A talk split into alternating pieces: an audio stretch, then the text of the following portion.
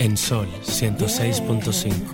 Por dentro. Tus emociones, tu corazón, la valentía, el amor, la paz que llevas, el amor que das, tu espíritu, lo que llevas por dentro,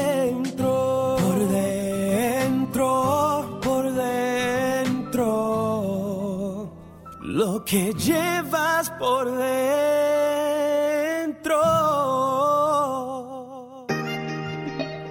Muy buenas tardes, República Dominicana, que nos sintoniza a través de Sol 106.5, la más interactiva de la radio nacional e internacional. A toda nuestra diáspora que nos sintoniza a través de solfm.com, las islas del Caribe, Europa, toda América, en relación con por dentro de 4 a 5 cada sábado. Hoy María Estela de León, quien tenía un par de sábados ausente por cuestiones laborales, Lucía Collado y Ricardo Beato les acompañarán. Carmelo Beato está cumpliendo eh, en Estados Unidos con, con su pastora, no sé si llamarle pastora, eh, o reverenda, la palabra es reverenda, quien falleció hace aproximadamente tres semanas, un mes, y le están dando cristiana sepultura en Estados Unidos a la iglesia que pertenece a Unity en Kansas City. Vamos a pasar con Lucía Collado, quien hará la presentación de nuestro invitado de hoy. Hola Ricardo, María Estela y a todos nuestros eh, amigos que nos siguen tanto por la radio 106.5 FM de Sol y por nuestra web solfm.com. Eh, tenemos esta tarde con nosotros al doctor, profesor reconocido en toda la Sociedad de Salud Mental Dominicana, el doctor Tarquino Santana, a quien damos la bienvenida y agradecemos que haya sacado de su tiempo, que es muy ocupado, para venir a hablar con nosotros sobre trastornos mentales. Vamos a aprender a identificar y, a- y a- y hasta saber de primera instancia sobre ciertos trastornos que no se hablan. ¿Cómo está, doctor? Sí, bueno, muy bien, muchas gracias ante de todo a todos ustedes por esta invitación que me han hecho y que hemos atendido con mucha, con mucha este, mm, premura porque para nosotros es un honor que ustedes nos hayan tenido en cuenta. De manera que este, muchísimas gracias por su invitación. Pues eh, no sé si, si podemos iniciar ahora, Ricardo, o vamos a pausa ya. No, vamos a una frase positiva y regresamos en breve. De acuerdo. Una reflexión para ser más positivos. La frase positiva. No inventes, no engañes, no robes ni bebas. Pero si inventas, invéntate un mundo mejor. Si engañas, engáñale a la muerte. Si robas, róbate un corazón. Y si bebes, bébete los mejores momentos de tu vida. Tu vida es un regalo para mí, mi ilusión que seas feliz y que todos tus anhelos se vuelvan realidad. Hoy celebro tu sonrisa, la alegría que respiras. Qué bonito estar contigo y tenerte cada día. Es otro año más que estás aquí, festejando frente a mí, compartiendo tu manera de vivir Es hermoso verte así, tan alegre y tan feliz, abrazando la certeza de lo que está por venir. Que se cumplan tus sueños antes del mes de enero, para que sea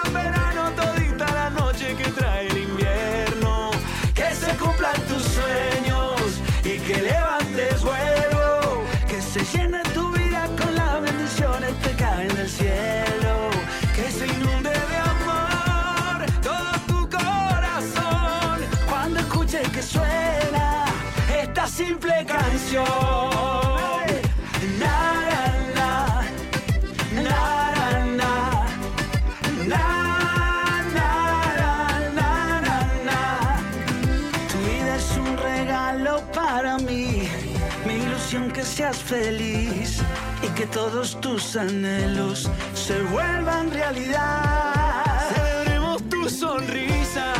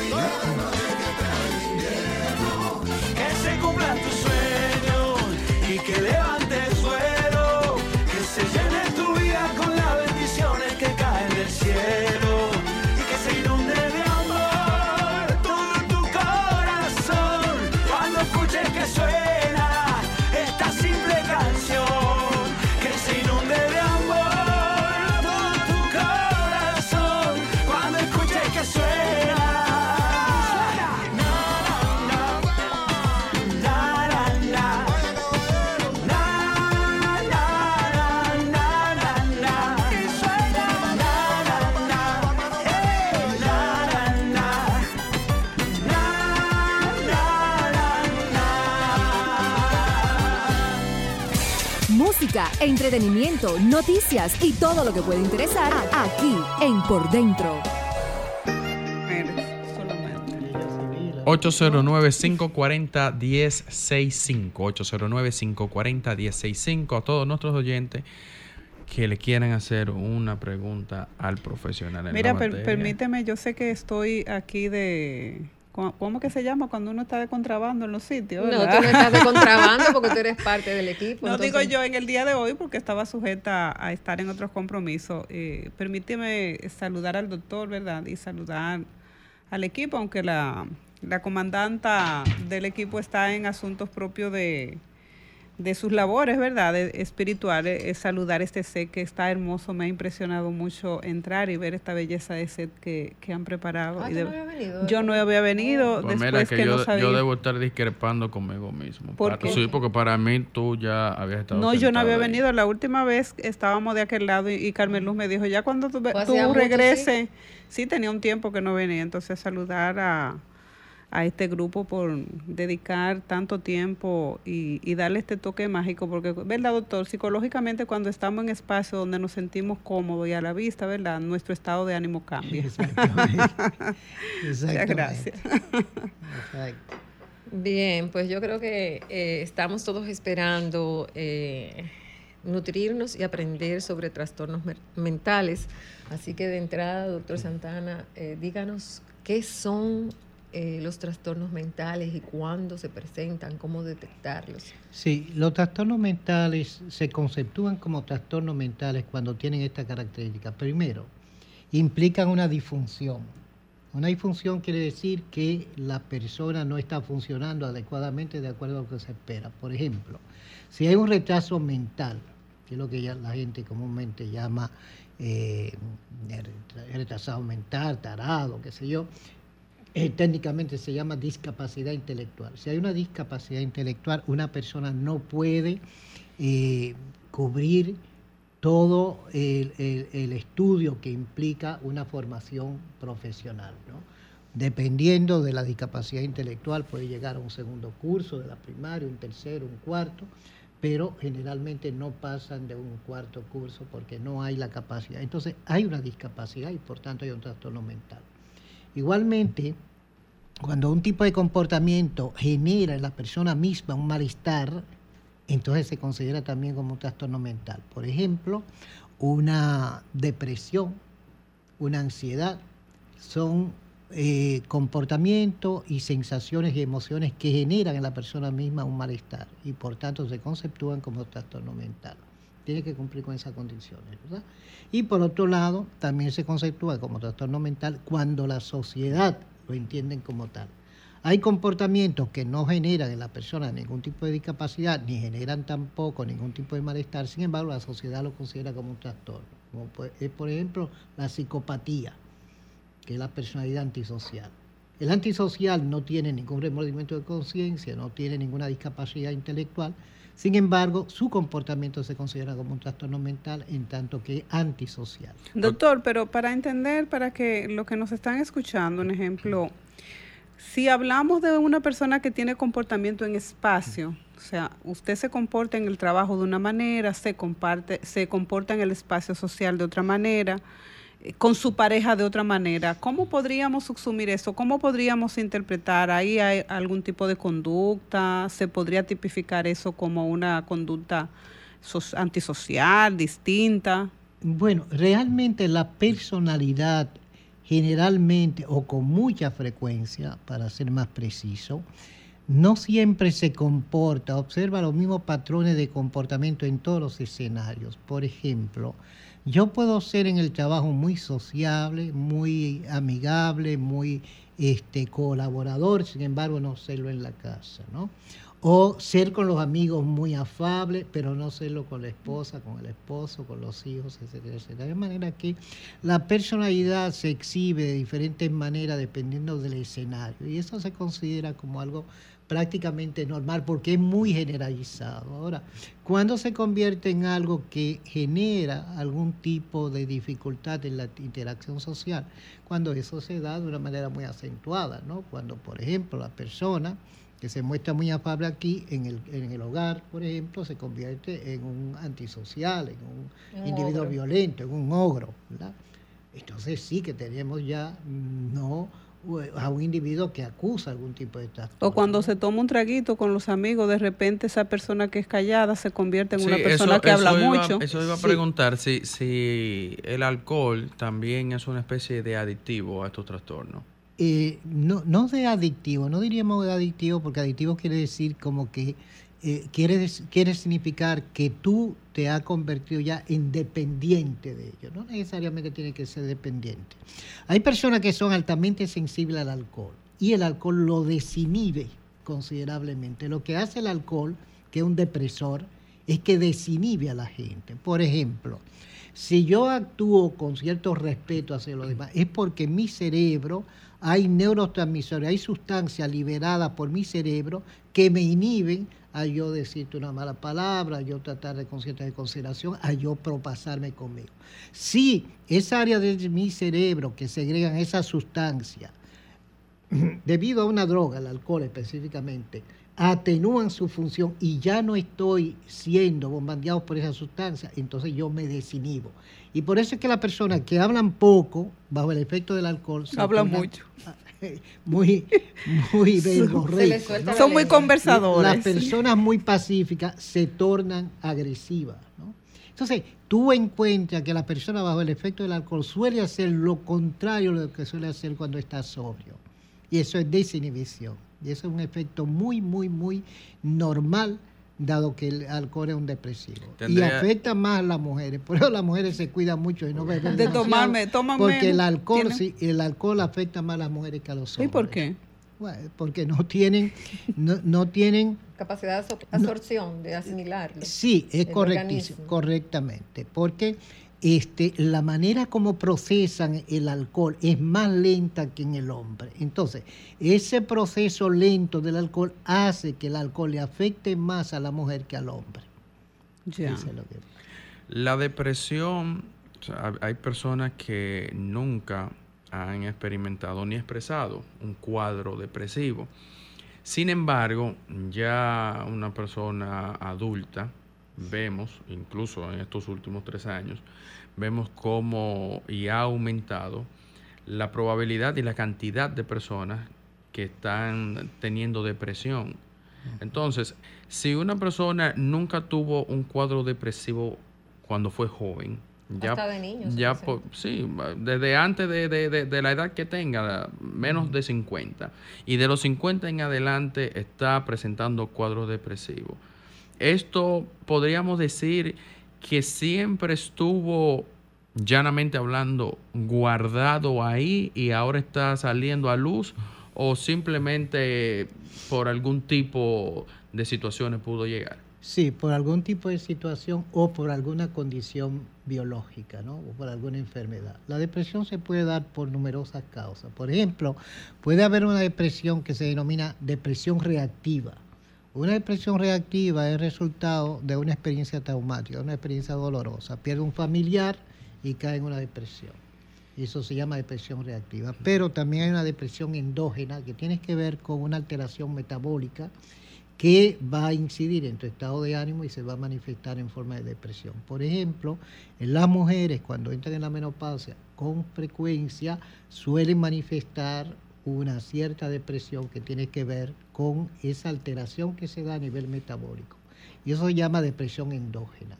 También hay depresiones que se dan debido a enfermedades o debido a algún medicamento que la persona está ingiriendo. La depresión no tiene edad, se puede dar en los niños y se da también en las personas ancianas. La persona anciana, debido a alteraciones metabólicas, suelen acusar problemas de depresión, pero es parte de ese proceso de, deterioro metabólico que tiene lugar como fruto de la vejez. se da en todas las edades, de diferentes maneras, de diferente, se manifiesta de diferentes maneras. Hay una depresión encubierta, enmascarada, que se suele manifestar con actividades eh, por ejemplo, de juego, como una forma de evadir eh, esa, esa, emoción que cuando está en soledad sí se expresa, pero cuando está con un público, entonces manifiesta una alegría que realmente no. Cuando usted dice de juego, y perdóname Lucía, cuando usted dice de juego, habla específicamente al azar, o sea, cuando... No, no, cualquier tipo de actividad que permita mostrarse frente a los demás como mm. muy muy alegre, como muy activo. Que de repente tú dices, pero esa persona estaba muy contenta, ¿cómo fue que decidió? Por ejemplo. Correctísimo, correctísimo. Ahora, hay que tener en cuenta que el suicidio no con mucha frecuencia está acompañado de una depresión, pero no siempre. No siempre. No siempre. Y, y, eso, y eso, porque siempre se dice que cuando una gente se suicida es porque está en un proceso depresivo profundo. ¿En cuáles casos se da un suicidio que no sea por depresión? No, hay muchísimos casos de suicidio. Perdone, doctor, tenemos una llamadita. Buenas tardes. Buenas tardes, Ricardo, ¿cómo estás? Hola, buenas tardes. ¿Con quién tenemos el gusto? Con la profe de la zona Hola, profe, profe. Ya tenemos otro invitado que yo sé que a usted no, le agrada. No, no, no, espérese que ahora, ahora sí me asustó él. Y le voy a decir por qué. Y ese comportamiento que tienen los estudiantes en las escuelas, por ejemplo, ahora, que yo veía en la actividad, yo no sé si te vio en Instagram, yo sé que yo a veces doy mi, miradita. Sí. Y estoy viendo a los jóvenes en, un, en una comunidad, en, específicamente en Mao, que cuando van marchando no van hablando de Duarte, sino que quieren un apartamento y los 200 millones de pesos. Entonces, déjeme decir, hay conductas que son reiterativas. Por ejemplo, ahora los jóvenes en las escuelas están, que tú le llamas la atención. Por ejemplo, hoy yo llamo a un joven la atención, yo trabajo con adultos. Y me dice uno que las palabras de viejo son, son agrias. Señores, yo te voy a decir una cosa, uno está con los jóvenes ahora que uno no puede decirle nada. Entonces, esa, esas conductas reiterativas, como dice el doctor, pueden desencadenar eso en una psicopatía a esos estudiantes con ese con esa forma reiterada de, de, de, esa falta de respeto con todo el mundo, porque hay muchachos que no respetan a nadie. ¿eh? Yo me imagino que seguro ni a los papás los respetan, porque... A eso es lo que menos respetan, profe. Entonces, ¿qué es lo que está pasando? Es que tenemos una, una psicopatía degenerada, eh, o sea, para todo el mundo, ¿eh? Hay que el doctor me hable de eso, porque mire, yo, yo le estoy dando seguimiento a esta situación. Y es otra cosa, ¿qué es lo que está pasando? Vamos a esperar que el, profe, vamos a esperar que le responda esa parte ah, primero. Perfecto, si no, muchas gracias y disculpe. ¿eh? No, no hay problema. Bueno, mira, una de las características que tiene la generación actual, que es fruto ya de la cultura actual, ¿no? Es que este, ha asumido un comportamiento irreverente frente a las autoridades. Por ejemplo, anteriormente cuando un estudiante iba a la escuela, a la universidad o escuela secundaria, tenías que ir con uniforme debidamente o debidamente vestido. Sin embargo, hoy yo con veo distintivo, yo con que distintivo correctamente, con distintivo correcto. Pero hoy yo tengo estudiantes que van con pantalones rotos, que van en chancleta, y bueno, eso ya es parte de la norma, ¿no? Igualmente, el respeto que tenía que tener el estudiante frente al profesor, eso ya no se exhibe. Pero igualmente había que tener un respeto frente a los padres, que también se ha perdido, los padres han perdido la autoridad de una manera significativa, inclusive un padre, por ejemplo, anteriormente una madre no le decía a una hija, óyeme, tú no piensas fregar, no, le decía, la miraba y ya eso significaba que tú tenías que ir a fregar, ¿no? Este, un muchacho tenía que respetar al padre, no podía decir mala palabra, tenías que pedir permiso, tenías que, había que observar un patrón de comportamiento, de respeto frente a la autoridad, frente a los demás, frente al vecino inclusive, porque los vecinos estaban autorizados a darte una pela si tú no, no respondías. Entonces había un respeto a las autoridades que hoy en día se ha perdido considerablemente y bueno, eso realmente forma parte de la cultura que hoy en día está vigente. Lo que sí hay es una eh, eh, mayores problemas psicológicos en las generaciones actuales. Por ejemplo, el índice de mortalidad, de suicidio entre los jóvenes se ha incrementado significativamente con relación a los de otras generaciones. ¿no? Igualmente, los trastornos mentales, también la depresión, el alcoholismo, la dependencia de la droga, también se ha incrementado significativamente. Y no solamente acá, en estos países en vías de desarrollo, sino en los países altamente avanzados. Hay una generación que está muy afectada por dependencia de sustancias, problemas psicológicos, problemas de depresión, problemas de ansiedad, etcétera. Pero doctor, justamente hablando de psicología y cuando usted dice que ha aumentado todo ese tipo de, de situaciones en el comportamiento de los seres humanos, eh, en la época que nosotros nos criamos existía lo que se llamaba la psicología de la pela. Eh, justamente la psicología ha venido a través de los años a demostrar que, por ejemplo, yo fui una niña abusada porque a mí me daban muchísima pela de niña. La psicología día- de la chancleta boomerang. Exacto. O no hay ni boomerang, pues yo no podía salir corriendo, yo tenía que esperar religiosamente que me dieran mi pela. Entonces, en esa parte, por ejemplo, en sociedades como en Estados Unidos, que los padres tienen miedo hasta de llamarle la atención, así sea verbalmente, a los hijos, ¿la psicología ha influido para ese tipo de cambios negativos o, o es un asunto por cambio cultural y de pérdida de autoridad de los padres simplemente? Yo creo, yo creo que sí, que la psicología ha influido en esa, en esa práctica tan generalizada y en esa idea de que el niño es tan vulnerable que una pela podría traumatizarlo de una manera significativa.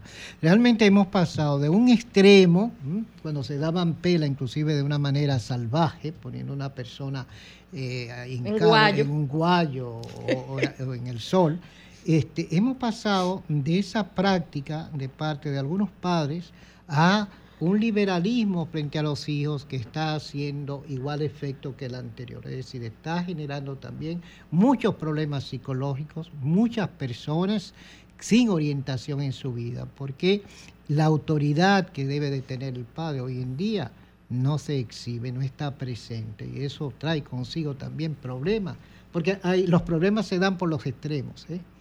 son los extremos.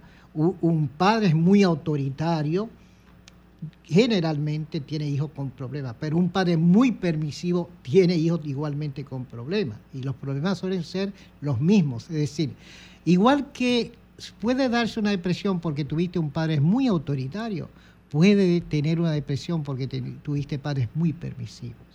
Entonces, los extremos son precisamente lo que van a desembocar en algún tipo de, de afección a la, a la persona. Antes se tenía como... Eh, Escúchame, María Estela, vamos a dejar, bueno, a la pregunta y la dejamos Bueno, en el aire eh, para quería el hacer la, la significación de que antes se le temía a los padres por miedo. Y entiendo No que, por el- que respeto. el miedo no tiene que ver con nada que ver con el respeto. Entonces, que usted pudiera hacer una aclaración dónde comienza el, medio, el, el miedo y dónde termina el miedo y comienza el respeto a la, a la pausa. Música, entretenimiento, noticias y todo lo que puede interesar aquí en Por Dentro, especialmente para ti. Desde cuando vive en ti cada razón para dejarme ir. No quiero quieras mentir. De haber sabido la verdad, tú no tendrías heridas que sanar. Y duele pensar que no me diste nunca una oportunidad. Que vuelva, que fácil se te Bien, seguimos conversando con el doctor Santana, quien eh, seguirá su exposición. Doctor, ¿nos Sí. puede platicar un poco sobre la personalidad múltiple? Sí, pero Muy antes de, de- vamos, vamos a tocar el, el punto que tocaba la compañera con respecto a la familia y la forma de crianza, ¿no? Este, las distintas formas de crianza siempre han estado presentes todo el tiempo. Lo que ha variado es la frecuencia con que se da un estilo u otro, pero siempre ha estado presente la familia de- democrática, donde había una relación de respeto, la familia autoritaria, donde era el temor lo que prevalecía, y la familia laissez-faire, que dejaba que los hijos hicieran y deshacieran. Este, la diferencia que hay no es que este, en aquellos tiempos se daba un tipo de familia, no, se daban todo tipo de familia. Lo que pasa es que la que menos abundaba era el laissez-faire y la que más abundaban eran esa familia autoritaria, esa familia democrática que eh, eh, eh, inculcaban al hijo un- una actitud no de temor, sino de respeto. Por ejemplo, en mi casa lo que hubo fue, frente a mi padre y a mi madre, un comportamiento de respeto, nunca de temor. Había muy buena relación, de manera que pertenecimos a esa familia este, muy funcional, gracias a Dios. Hoy en día, hoy en día lo que más hay, lo que más abunda es lo que menos abundaba en aquellos tiempos, que es la familia del Sefer, que dejan que el hijo haga lo que quiera. Entonces tú ves una jovencita de 13 años tatuada el cuerpo entero, porque los padres no se atreven a, oponerse, a decirle que no. Y este, eso, como le dije anteriormente, también provoca, también provoca problemas psicológicos, ¿no? Porque el joven necesita orientación, el niño necesita orientación. El niño no se orienta per se, el niño se orienta en la medida en que hay una fuerza que lo combina a actuar de una determinada manera. Pero el niño, por ejemplo, que no abre la nevera y se come lo que hay en la nevera, no es porque él tenga un patrón moral que lo induzca a eso, es porque sabe que va a haber una consecuencia si lo hace. Y eso tiene que estar presente. Si Hay no está reglas. presente, exactamente, exactamente. Y eso tiene que estar presente. Hoy en día eso es lo que se ha perdido en, en gran medida, ¿no? Las reglas. Sí. ¿no? Hoy en día lo que menos hay son precisamente padres y madres que eh, hacen sentir su autoridad en el hogar. Yo veo, tengo muchísimas familias en consulta que precisamente el problema fundamental es la falta de respeto de los hijos frente a los padres. Eso es lo que más, más presente está hoy en día.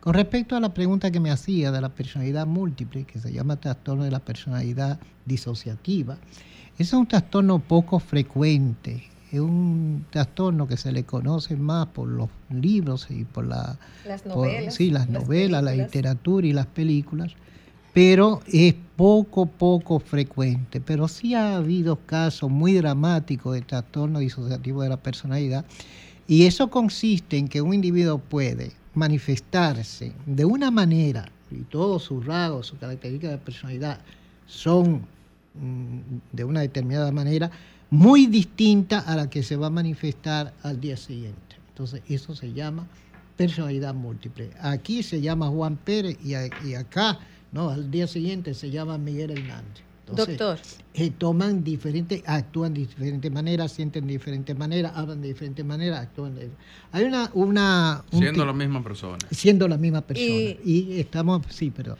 Y Lucía, eh, y esa personalidad múltiple puede manifestarse no solamente de dos maneras distintas, sino de tres, cuatro, cinco, seis.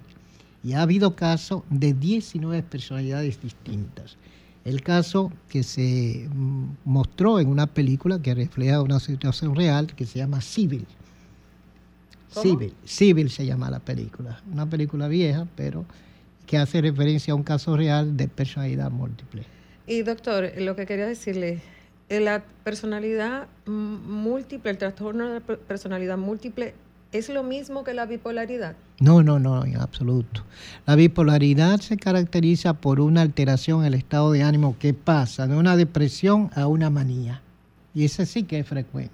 Ese sí que es frecuente. Hay muchos bipolares Oh, incluso que son claro, funcionales. Claro que son funcionales, ¿te das cuenta? El problema está cuando entran en una depresión, que se convierten en personas apáticas, que actúan con mucha apatía, no quieren nada, no desean nada, no se quieren ni levantar de la cama, entonces, bueno, ya esa persona no está funcionando adecuadamente. Pero puedes pasar de ese estado manía, de ese estado depresivo a un estado maníaco, y entonces se convierte también en una persona disfuncional, por ejemplo, y es un caso real, ¿no? Una persona en la fase maníaco entregó, él vino del aeropuerto, vino del aeropuerto, ¿verdad? Y al maletero que le llevó la maleta, él le entregó 10 mil dólares como propina. Eso lo hizo él en, una, en el estado maníaco. Entonces, así es como actúa. ¿no? Y después Ese dijo, Dios caso- mío. Ese caso lo, tuve en consulta, pero era una persona que tenía ese trastorno y cuando entra en una fase maníaca que hablan, no duermen, dos tres horas lo que duermen, este, suelen ser agresivos. Si tú le contradices, te puede agredir, ¿no?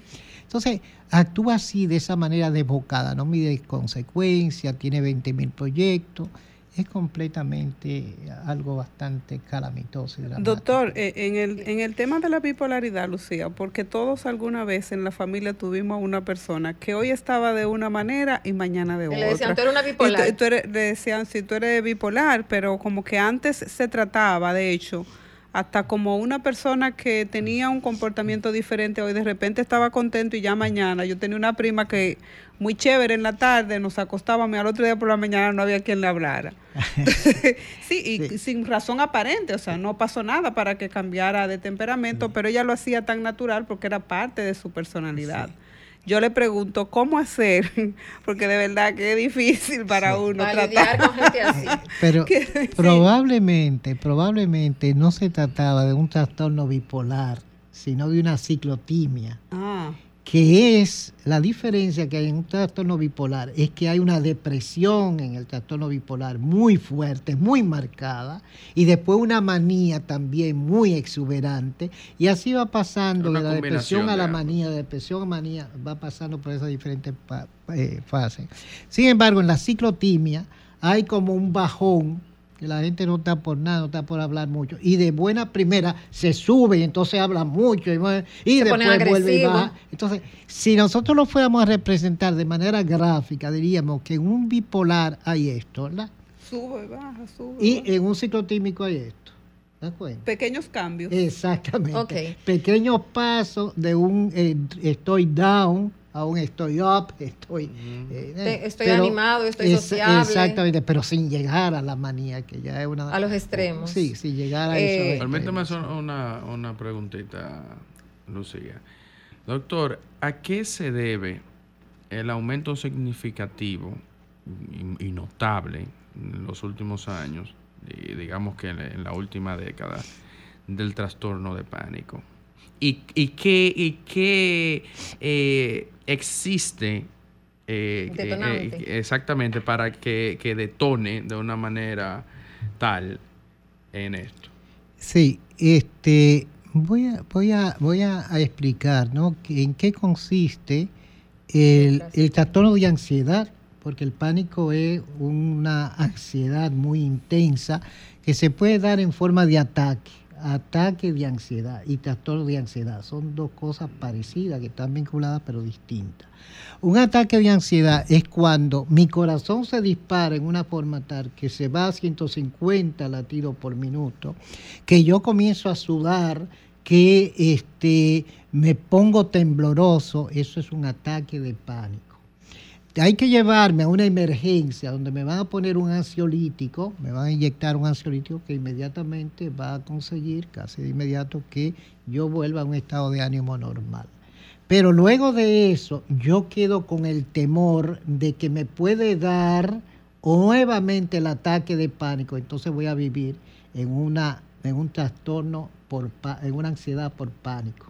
Cuenta. Ese es el trastorno de pánico, distinto al ataque de pánico. El, el trastorno de pánico se va a dar como consecuencia de ese ataque de pánico que tuve y después el temor en que me puede dar nuevamente ese ataque de pánico. Lo que más existe hoy en día es el trastorno de ansiedad.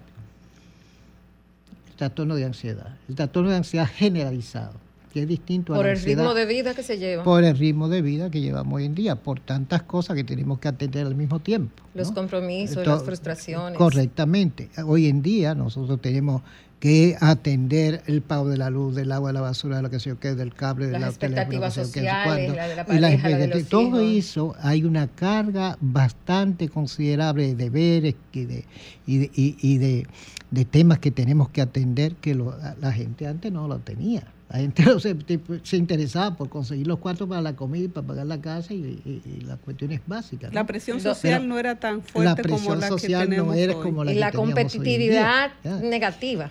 Sí, todo esto ha alterado significativamente el ritmo de vida y ha incidido en que haya más problemas de trastorno de ansiedad, de trastorno de pánico, de depresión, de suicidio. Todo Justamente. esto se ha incrementado significativamente. Por significativamente. eso- Justamente, por- perdón. Ricardo, porque hace rato y no quiero que se termine este espacio de por dentro hoy, sin que el, sin que el doctor nos identifique, sea ahora si da tiempo, o sea después de la pausa, que creo que nos están haciendo señas para ir a pausa, sobre los síntomas de la depresión, porque la depresión es un trastorno que la gente cree que depresión es tristeza. Y la depresión se enmascara mucho. Por ejemplo, un em- ejemplo muy famoso que tenemos es el de Robbie Williams, que fue un ser humano que se pasó la vida riéndose y haciendo reír a la gente. Sin embargo, se suicidó por una depresión. Entonces yo quisiera, hay una serie de, de síntomas que son muy puntuales que te determinan si una gente está sufriendo depresión o no. Entonces yo quisiera que el doctor cuando regresemos nos hable de eso. Ok. Ya estamos de vuelta en Por Dentro Radio. Eh, esta tarde hemos estado con el profesor doctor Taquino Santana hablando de distintos trastornos mentales. Es un tema sumamente amplio que no se agota en una sola hora. Y por eso yo había dejado en el aire una pregunta que me parece clave, porque la mayoría de la gente, no solamente en República Dominicana, sino a nivel mundial, yo diría, confunde mucho lo que es la depresión y a veces dicen, esta gente está deprimida o no está deprimida y de repente el que más sonríe y el más festivo y el más sociable aparentemente es el que está sumido en la depresión más grande y termina suicidándose, como Mm. han habido casos famosos. Entonces, háblenos de eso, de los síntomas, cómo identificar a una persona deprimida. Hace un momentito que estuvimos hablando de la personalidad, ¿no? Y hablábamos de la personalidad pública, lo que la persona exhibe frente a los demás, y la personalidad privada, que es cómo la persona en su interior, cuando está solo, se siente y piensa. Y hay precisamente un poema que hace referencia a eso, muy viejo, se llama Viendo a Garrick, Oyendo a Garrick, que habla de Garrick, que era un cómico que hacía reír a todo el mundo. Y entonces Garrick va al médico y le dice que él es una persona muy triste, que es una persona que vive en un vacío existencial. Entonces el médico le dice, bueno, viendo a Garrick podré curaros. Él le responde, ¿a Garrick? Sí, a Garrick. ¿Qué os inquieta? Entonces Garrick le dice, así yo no me curo, yo soy Garrick, cambiadme la receta. Wow. Entonces termina diciendo que cuánto hay que cansado de la vida, muerto de pesar, muerto de tedio, hacen reír como el actor suicida sin encontrar para su más remedio. Y que muchas veces a reír se llora y que nadie lo alegre de la risa fíe, porque en los seres que el dolor devora, el alma lloramente el rostro ríe. Entonces eso refleja una gran realidad que la vivimos en el día a día. En el caso de Robin Williams que tú citas, Robin Williams tuvo una depresión enmascarada y ese enmascaramiento en Robin Williams él lo llevaba a cabo con el alcohol. Era alcohólico también. Ese alcoholismo igualmente sucede con la droga. Son maneras de enmascarar la depresión. Entonces, no creas tú que porque tú veas a una persona riendo, realmente en su interior hay alegría. Nosotros lo que vemos es la parte externa, no sabemos si lo interno también está respondiendo de igual manera a lo que vemos por fuera. Y en el caso de él, había razones para sospechar de que esa jovialidad que él llevaba a tanta gente a través de sus películas no estaban en él, porque era un alcohólico que tuvo precisamente problemas familiares, se divorció por problemas alcohólicos, etcétera, etcétera, ¿no? Y tenía problemas en sus relaciones sociales, entonces muy distintas, ¿te das cuenta? Muy, muy distintas.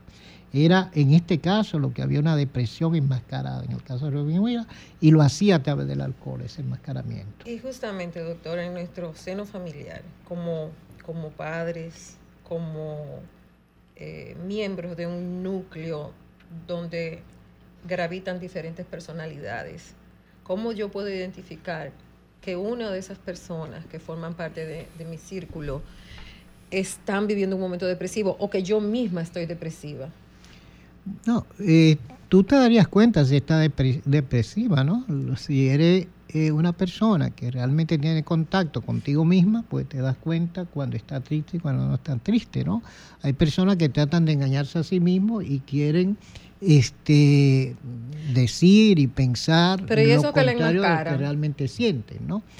Este, ese enmascaramiento implica mm, un confundir al otro, pero puede que tú no te confundas, salvo que tú trates de algún mecanismo de defensa, que sí lo hay. Hay personas que se ocultan a sí mismos y se engañan a sí mismos, y eso se llama mecanismo de defensa, eso se da. Bueno, el- la terapia te ayuda a tú precisamente visualizarte a ti misma y es importante que uno perciba qué es lo que realmente siente. ¿Qué tiempo puede durar la tristeza sin que llegue al estado de, u- a- de un estado depresivo? No, la tristeza, la tristeza es una emoción natural, normal, y es fruto de Melancolía. una... Bueno, la melancolía ya es una tristeza muy profunda, Ah, ok. ¿te das cuenta? Pero la tristeza es una emoción normal, como es la, alegría, como es la rabia. La tristeza igual. En algún momento estaremos tristes porque perdimos algo, terminó una relación, perdimos el trabajo, algo, una enfermedad, una cosa. Bueno, va a provocar tristeza y eso es natural y normal.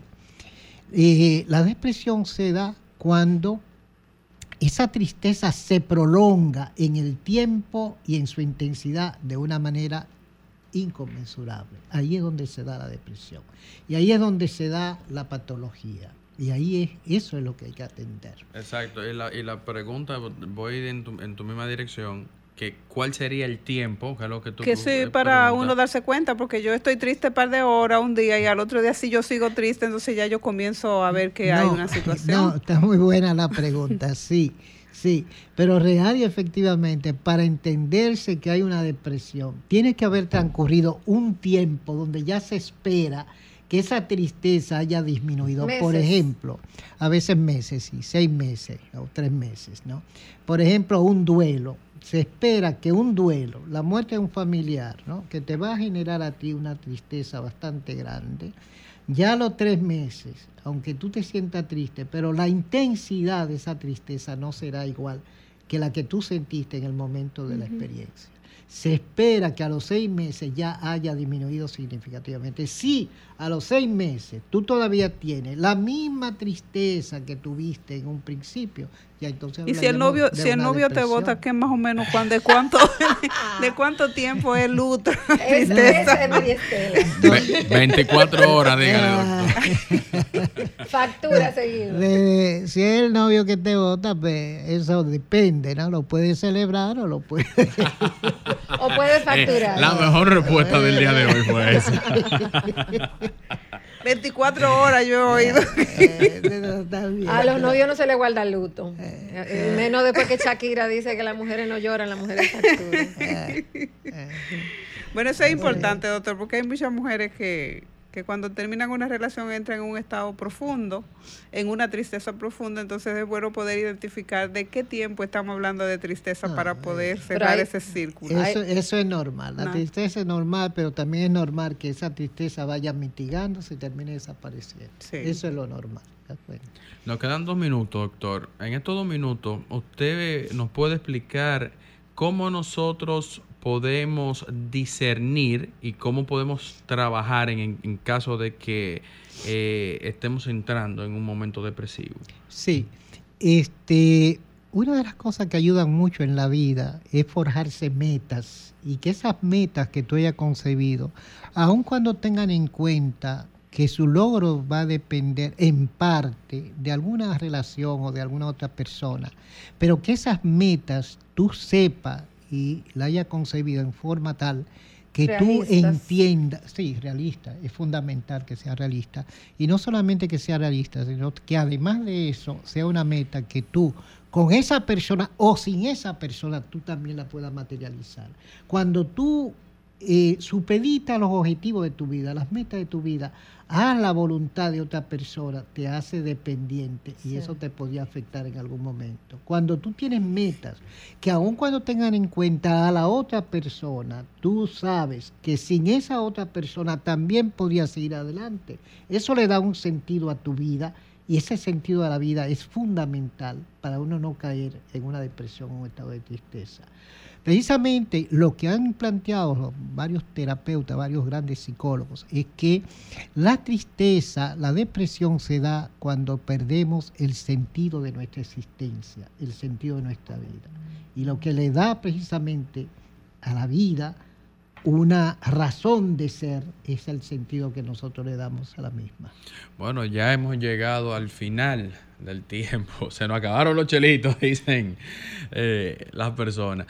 Eh, y más que agradecer al doctor Santana por este tema que ha desmenuzado de una manera amplia y que sé que, que le faltó tiempo para poder llevar Y- más allá. Pero, don Ricardo, es bueno que nuestros amigos de Por Dentro Radio sepan que el doctor Santana es psicólogo clínico, terapeuta familiar y es conocido ampliamente, como decía yo al principio, porque es un profesor universitario de larga data, un investigador que ha hecho grandes aportes a la sociedad de psicología, de psiquiatría y de neurología.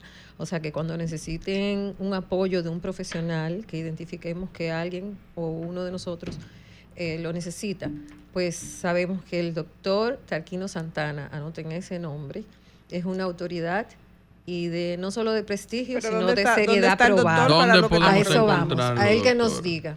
Bueno, el teléfono mío es el 849-653-4096. 849-653-4096. Tenemos ¿Dónde, dónde podemos visitarlo? Sí, eh, cualquier persona que esté interesada en consultar, pues me puede llamar y entonces consultamos la, la cita. Bueno, hemos llegado al final y nos vemos el próximo sábado. Sol 106.5, la más interactiva. Una emisora RCC Miria.